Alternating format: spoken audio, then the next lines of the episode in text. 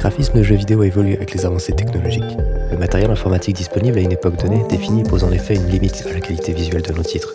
Nous sommes aujourd'hui dans une course au graphisme et à leur matériel dédié, afin de profiter au maximum des nouvelles œuvres proposées par les grands studios de jeux vidéo.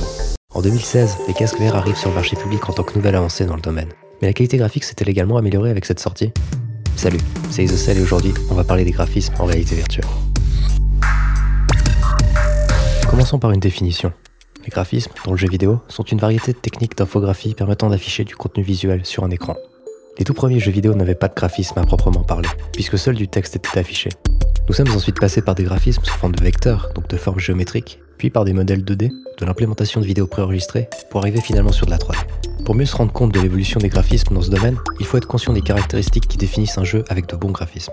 Je tiens à préciser que chacun aura une vision très personnelle de ce qui fait qu'un jeu est graphiquement réussi.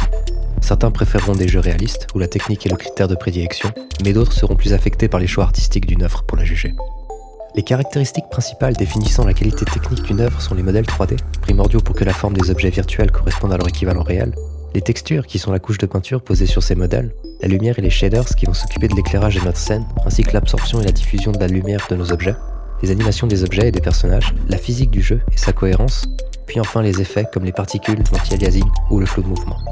D'autres critères plus artistiques définissent également la qualité graphique d'un jeu, comme la direction artistique, qui peut être du cartoonesque comme du pixel art, tout en restant une œuvre considérée comme graphiquement réussie, l'interface de jeu, ne faisant pas partie du monde virtuel, mais qui reste un rendu visuel devant être travaillé, et enfin le travail sur la caméra, qui joue un rôle bien plus important qu'on ne pense sur la qualité graphique de l'œuvre, puisqu'il contribue directement à la mise en scène de notre titre. Ces aspects techniques et artistiques vont s'entremêler pour arriver aux œuvres que l'on voit derrière nos écrans. Il est ainsi souvent difficile de classer des titres par leur qualité graphique, puisque le choix artistique, dont chacun aura une appréciation différente, est complètement mélangé à la technique. La qualité graphique des titres en réalité virtuelle, techniquement parlant, a déçu bon nombre de joueurs à son arrivée. On aurait pu penser que la sortie de cette nouvelle technologie allait forcément s'accompagner d'une amélioration de nos jeux vidéo sur absolument tous les plans, et ainsi aussi graphiquement parlant. Mais ce n'a pas été le cas. La raison à cela est simple. Les jeux en réalité virtuelle sont bien plus gourmands en ressources que leur équivalent sur Pancake. Les titres en réalité virtuelle ont en effet besoin d'être rendus sur deux écrans, de plus, pour éviter toute nausée, ils doivent tourner à une fréquence d'affichage élevée de 90 images par seconde, soit 3 fois plus qu'un jeu sur console. Théoriquement, cela fait une demande en ressources 6 fois plus importante que sur écran traditionnel pour en arriver au même résultat. Lors de l'arrivée de la VR, les joueurs avaient comme élément de comparaison leurs titres sur écran traditionnel. On constate rapidement que les œuvres n'ont pas le même niveau de réalisme en les mettant côte à côte. De plus, les joueurs sans casque comparent les graphismes sur leur écran et ne bénéficient ainsi pas de la profondeur, de l'immersion et de plein d'aspects que la VR apporte en plus par rapport à un jeu pancake.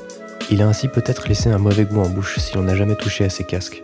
Depuis 2016, les jeux VR ont cependant été apprivoisés et optimisés par les développeurs.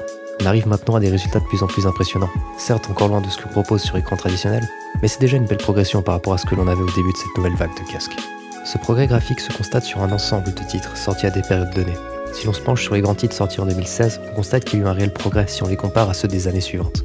Comme dans tous les médias, il y a eu des exceptions, c'est-à-dire des titres qui sont bien plus avancés graphiquement que la moyenne. Ces jeux qui se démarquent graphiquement sont majoritairement des exclusivités, où le budget alloué au développement du jeu est plus conséquent. Il y a ainsi un travail plus important effectué au niveau de l'optimisation du titre, permettant ainsi d'améliorer sa qualité graphique. Les portages PC vers la VR sont également globalement plus beaux, mais pour une autre raison.